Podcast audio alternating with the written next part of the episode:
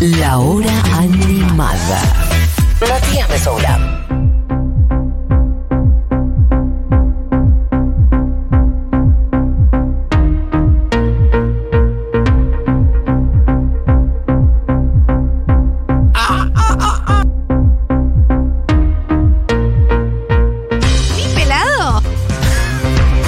Pará, quiero eh, decir, em, agregar uno que no dije antes, eh, que es Gabriel Ruiz Díaz, eh, bajista de Catupecu. Este no es mi pelado. Y que falleció hace poco y hablamos mucho de eso. y Catupecu fue una banda muy importante para mí, así que hoy lo vuelvo a traer también. Gran bajista y una persona con energía increíble en el escenario y grandísima creatividad también. Bueno, mucha gente trayendo sus pelados favoritos de la música porque eso es la que pinto hoy. Em, y peladas también cuenta, claramente. Hay gente diciendo, ¿cómo no dijeron Luca Prodan? Bueno, no, amigo, no solamente lo dije, sino que hablé de Luca Prodan, hablé de las ganas que tenía de- que tendría de ir a ver a Sumo. Pusimos mula plateada. Bueno, señor. Eh, ¿Qué más? Bueno, todo esto nació porque yo ¿Mi dije. pelado? Voy a hablar un poquito de Mike Stipe y de R.E.M., que es una banda de la cual vengo a hacer una reivindicación porque para mí está subvaluada, o por lo menos se le ha perdido el registro en estos últimos 10 años después de su separación. Si bien obviamente que le fue mega bien y fueron muy mainstream, bueno, no sé, no se habla mucho y es un bandón para mí, así que he traído como 11 canciones que no sé cómo las voy a meter porque tenemos 15 minutos y un podría ser un decálogo, como si fuera Mati Castañeda, de canciones de R.E.M. Así que día y cuando quieras nomás, arrancamos con lo que fue la primera canción que alguna vez editaron los amigos de R.E.M. Para quien no tenga ni idea de quién se trata, ahora les voy a contar y he traído mis canciones preferidas de R.E.M., que es una banda que a mí me encanta y que tiene un montón de, mm, ¿qué decir? De colores y de temperaturas y de sonidos y de actitudes también y de posicionamientos que a mí entre que me encantan y me interesan muchas de esas cosas. em, es una banda que también, em, bueno, como que fue un puente importante a nivel generacional y de sonidos también, un poco de lo que era el post-punk y otras cosas, hacia la escena alternativa que se fue armando en Estados Unidos, em, que fue un plafón para que después aparecieran otras identidades y otros sonidos también en los 90, referencia para muchas de las figuras del rock alternativo de los 90, pero bueno, acá estamos hablando de una banda que arrancó 10 años antes. Esta canción es del año 81, estamos arrancando por ahí con Radio Free Europe, la primera canción que editaron, y sonaba así.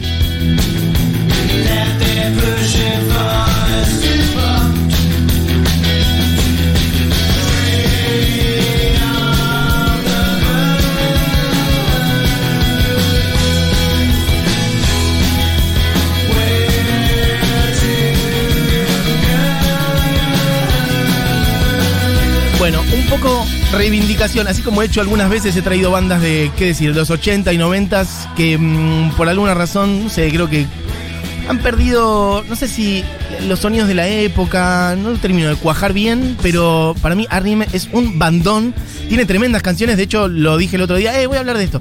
Y cuando me metí un poco a armarlo dije cantidad de canciones y me está costando mucho elegir las que quiero que suenen. Y como son tantas, diría Diego, vayamos pasando y yo voy contando cosas encima. Em, pero la verdad que me encantaría que suenen muchas enteras. Eh, y obviamente no vamos a poder y apenas alguna va a sonar un poquito más. Esta es Orange Crush. Estoy yendo más o menos, no te diría en orden, pero repasando algunas cosas de su sonido. Y ahora les voy a contar un poquito más. Por lo pronto quiero que aparezca la gente. Si hay alguien que le gusta Riem, puede levantar la mano del otro lado. Quiero saber si hay gente que sigue o siguió esta banda. Hay gente que compró tickets para ver esta banda alguna vez. ¿Alguien tiene discos de esta banda? ¿Les gusta? ¿Bancan a Mike Stipe? ¿Alguien conoce lo que es el mundo R.E.M.? Que aparezcan y lo digan ahora al 11 40 66 000 y que elijan sus canciones prefe. Hay un montón de canciones hermosas. Hay muchos compilados. Es una banda que tiene muchísimos discos, cerca de 15. Una banda que tiene una trayectoria larguísima, cerca de 30 años de carrera, entre el 81 y el 2011. Eh, y como digo, cerca de 15 discos de estudio, un volumen enorme de producción y abrieron camino a bandas de Estados Unidos, como decía antes, de los 90. Canciones en buena medida coloridas, bailables, otras más furiosas con más energías rockeras. Canciones largas también, cosas que ya no suele pasar tanto. Algunas con, con colores también más acústicos, guitarras acústicas, bajo, por ejemplo, batería con escobilla, una voz personal, ahí la de Michael Stipe. Otras basadas más en piano, por ejemplo, más baladas, más lentas. Otras con arreglos de cuerdas, pero casi en todos los casos con estribillos pegadores, canciones, bueno, juguetonas también, luminosas, con una energía copada. Para mí hay algo, esto muy, personal, de gustos personales, tiene una cosa medio Smiths, que a mí me gusta, la energía de lo que se desprende de sus canciones, y un poquito también de la personalidad de Stipe, que si bien es muy distinta a la de Morrissey, bueno, hay algo ahí también de la reivindicación de lo queer, que también le costó y le llevó su tiempo hacerlo.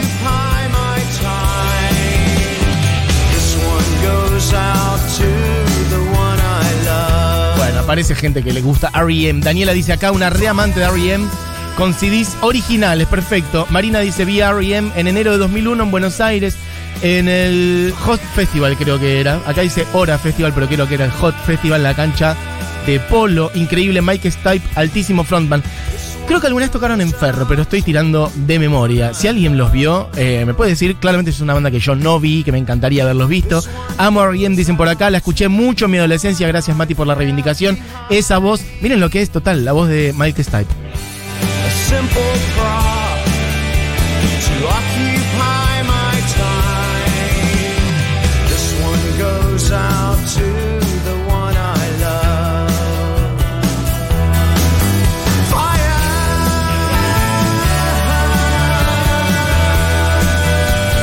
Bueno, ahí Michael Stipe siempre cantando con una cosa medio como desgarrada, ¿no? Este, muy expuesto, su vulnerabilidad de artista puesta adelante también. De hecho, le costó mucho al principio este, asumirse como frontman. Alguien por acá decía, alto frontman Michael Stipe. Bueno, eso no fue siempre así. De hecho, si buscan los materiales de los primeros cinco años de la banda, estoy hablando de los 80, del 81 al 85, 86, en esos primeros discos, esas primeras presentaciones en la tele, etcétera, él no daba ni siquiera las notas. Por ejemplo, cuando estaba en un programa de televisión tocando, este, bueno, en plan tipo, no sé, mm, hoy ya no pasa, esto hemos hablado mucho, que en la tele ya no pasa más, pero pensando en los años 80, 90, piensen acá en Argentina, un Badía, un Tinelli, que incluso hay que reconocerle que llevó muchas bandas a la tele. Bueno, el conductor en general se acerca, bueno, el que habla, que suele ser el cantante por la cuestión de frontman, así está instituido. Bueno, lugares, estereotipos, ¿no? Esas cosas se van rompiendo también y está buenísimo. General Michael Stipe cantaba la canción y se termina de cantar y se daba vuelta y se sentaba.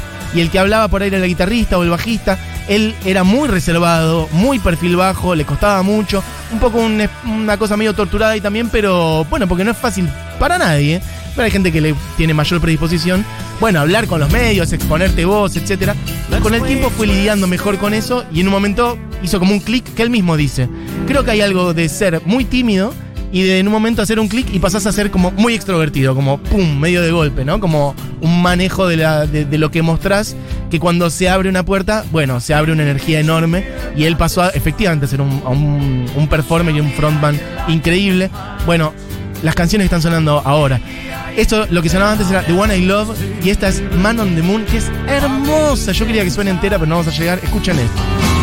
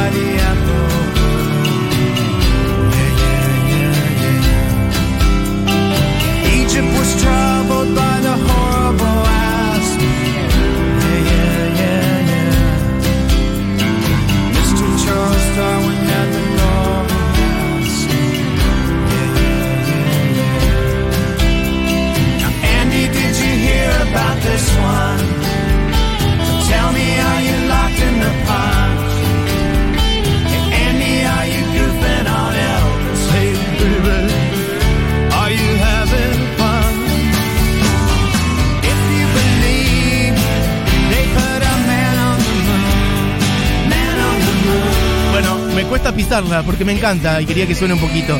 La canción le habla a Andy. Mucha gente descubrió quién era Andy Kaufman por esta canción. De él habla. Dice, Hey Andy, are you having fun? De él habla, de Andy Kaufman. Em, un personaje, bueno, de la improvisación, de la actuación, del humor yankee, que, bueno, revolucionó mucho la manera de hacer humor en Estados Unidos. De hecho, eh, Jim Carrey hace de Andy Kaufman, hay mucho de eso, pueden investigar. Hay un documental, hay una peli, hay un documental sobre la peli. Eh, Jim Carrey mm, no diferenciando el personaje, haciéndose llamar Andy por fuera del- de las escenas. Bueno, este, una persona central en lo que fue Saturday Night Live. Andy Kaufman, bueno, esta canción habla de eso y se llama Men on the Moon y es hermosísima canción de R.E.M. que de eso estamos hablando en este último tramo de la hora animada. Em, pasemos a otra Diego, que hay un montón de canciones. La que viene es What's the Frequency, Kenneth. Ya estoy en medio en los 90 ahora. Las primeras que puse, 81, fines de los 80. Men on the Moon es de Automatic for the People, que es uno de los discos más exitosos que tienen. Y esta ya es 94. Hermosa canción.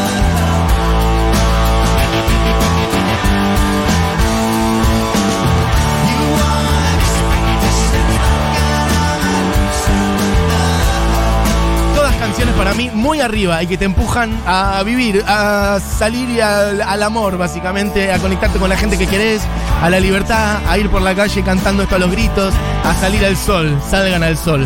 Obviamente que no todas las canciones son luminosas, hay canciones muy tristes, pero también hacia un lugar positivo. Ahora vamos a escuchar algunas de ellas. Bueno, gente contando que fue a ver a R.E.M. efectivamente al Hot Festival. Mira, Masacre en su último show en el Teatro Coliseo cantó The One I Love, dice Marina por acá. Laura dice, sobreviví a los años 2006, 2007 de la mano de R.E.M. Mira qué bien, esos años en particular. Eh, alguien dice por acá, Document, el mejor disco. Eh, suele ser, eh, los mejores discos suelen estar asociados a los discos que tienen más hits, que son Out of Time y Automatic for the People, pero me gusta que haya gente que elija otros. Bueno, recién ponía algo de ahí de Document. Eh, bueno, Diego, a ver, ¿a dónde vamos? Hablaba recién de canciones que no todas son luminosas y poderosas y son para arriba, sino que hay muchas otras que son más sensibles y más, si se quiere, tristes. Pero esta es una canción que tiene las dos cosas. Porque si bien la canción tiene obviamente una tonalidad, bueno, más abajo, más contemplativa, más sensible, más vulnerable, la canción igual es para arriba. Porque la canción habla, bueno, básicamente de sufrir, del dolor. La canción se llama así, Everybody Hurts, todos, todes, todas sufrimos. Y te trae para arriba porque la canción dice, bueno, cuando penses que ya tuviste suficiente de esta vida, pará. Pará, que no te entregues. Estoy haciendo una traducción vulgar y rápida, pero un poco puede ser esa, no te dejes llevar por eso. Todos, todas lloramos y todos sufrimos alguna vez, sometimes.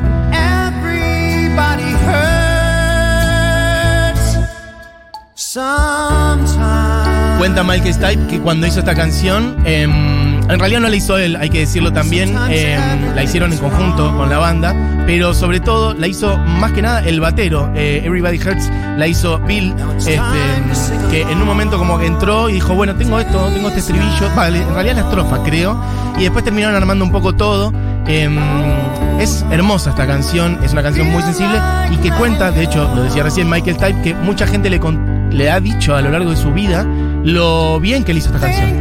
Y que esta canción les ha salvado en momentos de angustia o de depresión o de, bueno, flashear suicidio o, bueno, lo que fuere. Y que esta canción los sacó de ese lugar, los hizo sentir acompañados, los tironeó para arriba. Así que, bueno, bien por eso. Hay que decir, miren, esas cuerdas que están sonando ahí de fondo.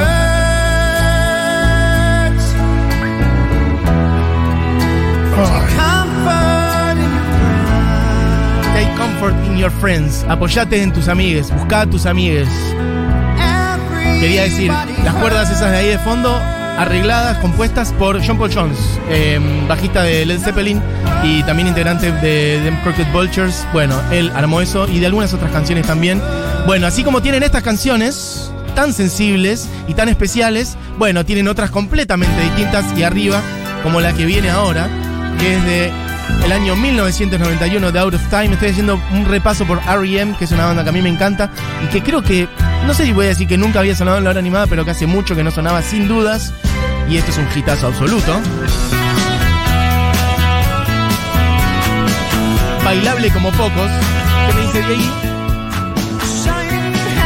claro, que el arreglo de cuerdas del principio parece un tema y cuando entra esto parece otra cosa. Bueno, de hecho la canción en, el medio tiene como una pausa donde vuelven a aparecer las cuerdas y efectivamente como un, hay una sección en el medio distinta y vuelve a pasar todo esto. Esta canción, muy luminosa, muy colorida, muy arriba, este, Shiny Happy People, como bueno, justamente gente brillante y feliz sería la traducción, Shiny Happy People. Y además canta en la voz femenina Kate Pearson de B52, de B52. A ver, escuchen un cachitito.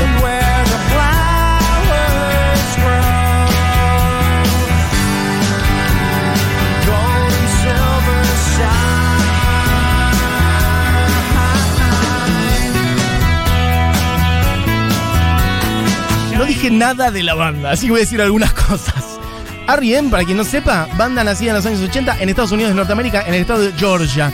Eh, se conocieron en medio de la secundaria, de jóvenes, adolescentes, un poquito más también lo que se llama en Estados Unidos el college, que es como una especie de terciario, es un poquito universidad también. Pónganle 19, 20, 21 años.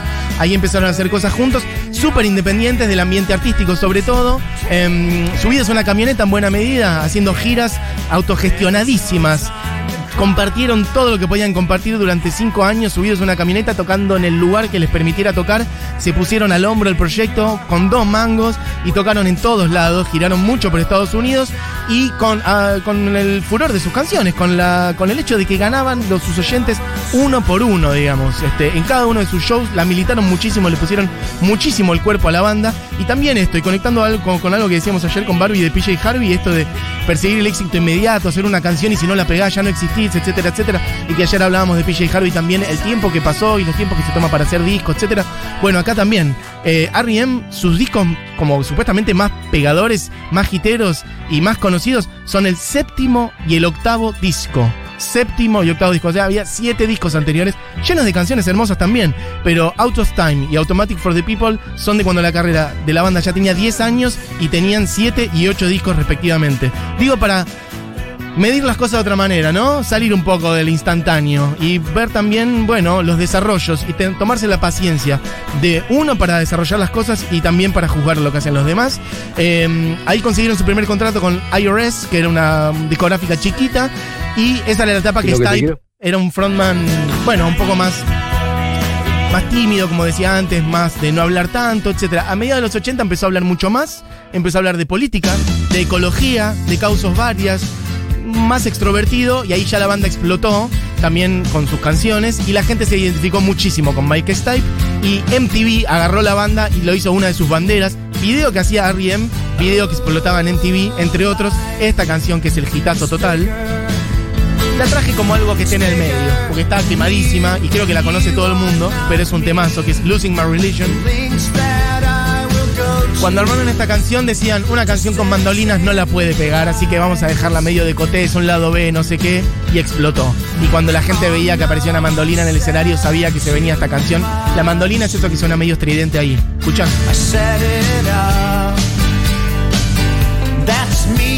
Corner. Eso que tiene, claramente parece una guitarra si se quiere, en el sentido de que tiene cuerdas, pero no es una guitarra, es una mandolina. Bueno, explotaron y a partir de ahí los agarró Warner y les ofreció primero un contrato de creo de 6 millones de dólares y después otro mucho mayor, si no me equivoco, de 60 u 80 millones, una locura, el contrato más grande que se ofreció a una banda por entonces. Y bueno, tuvieron cantidad de éxitos, pero hay que decir que los 90 de esta banda fue una década bastante accidentada eh, por problemas de salud de ellos. Primero pasaron dos cosas que murieron dos amigos muy cercanos de Michael Stipe del mundo de la música. Primero River Phoenix, el, hermano de Joaquin Phoenix, han de conocer, el que actuaba en Cuenta conmigo, este, murió en el año 93 y murió Kurt Cobain en el 94. Y bueno, esos fueron dos golpes gigantes para Michael Stipe. En ese mismo año, en un año y pico, murieron dos amigos muy centrales. Él cuando murió Kurt Cobain dijo, perdí un amigo y un aliado en el mundo de la música. Y después, el baterista tuvo dos aneurismas eh, por los cuales los tuvieron que operar. Eh, ahí en año 94-95 suspendieron el tour dos meses. Después Mike también eh, tuvo una cirugía intestinal. Stipe tuvo una hernia. Estuvieron muy frenados un tiempo.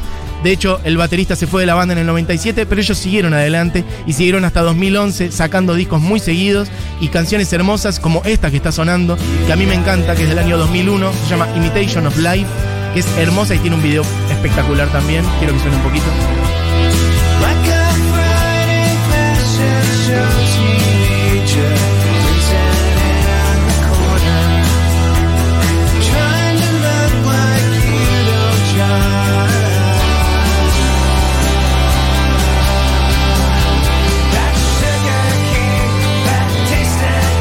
Magdalena dice, R.E.M. es parte de la atmósfera de mi adolescencia, gracias por traer esas sensaciones de vuelta. Eliana dice, amo este tema para bailar saltando. Bueno, un montón de gente. A mí es, yo voy a ir redondeando, me pasé un poco, pero esto, no, para que está con esta cerramos, viejo. No me acuerdo con cuál quedaba, pero aguantá. Y vamos a cerrar este repaso por R.E.M. No sin antes decir que el programa fue operado técnicamente por Diego Vallejos, Esto no es mi pelado. coordinado por Julián Matarazo y producido por Buji Eugenia Mariluz también acá en el piso, hablando un montón de música, no, esos botones del infierno. Bueno, escuchen esto. Y yo quiero decirles que me costó mucho elegir una canción para cerrar y dije, vamos a cerrar con una canción arriba porque sí, alguna vez esta canción es como para el amigo que había dicho que Document era el disco preferido de 1987. Cuando George Bush fue reelegido en Estados Unidos, R.E.M. subió al escenario y abrió con esta canción que es El mundo eh, ha llegado a su fin. Es el fin del mundo como lo conocemos. It's the end of the world as we know it. That's great, Canción arriba, pero también con un mensaje que puede ser polisémico. Por lo pronto, amigues, tengan un gran fin de semana, disfruten de la música y de sus vidas. Y nos reencontramos el lunes.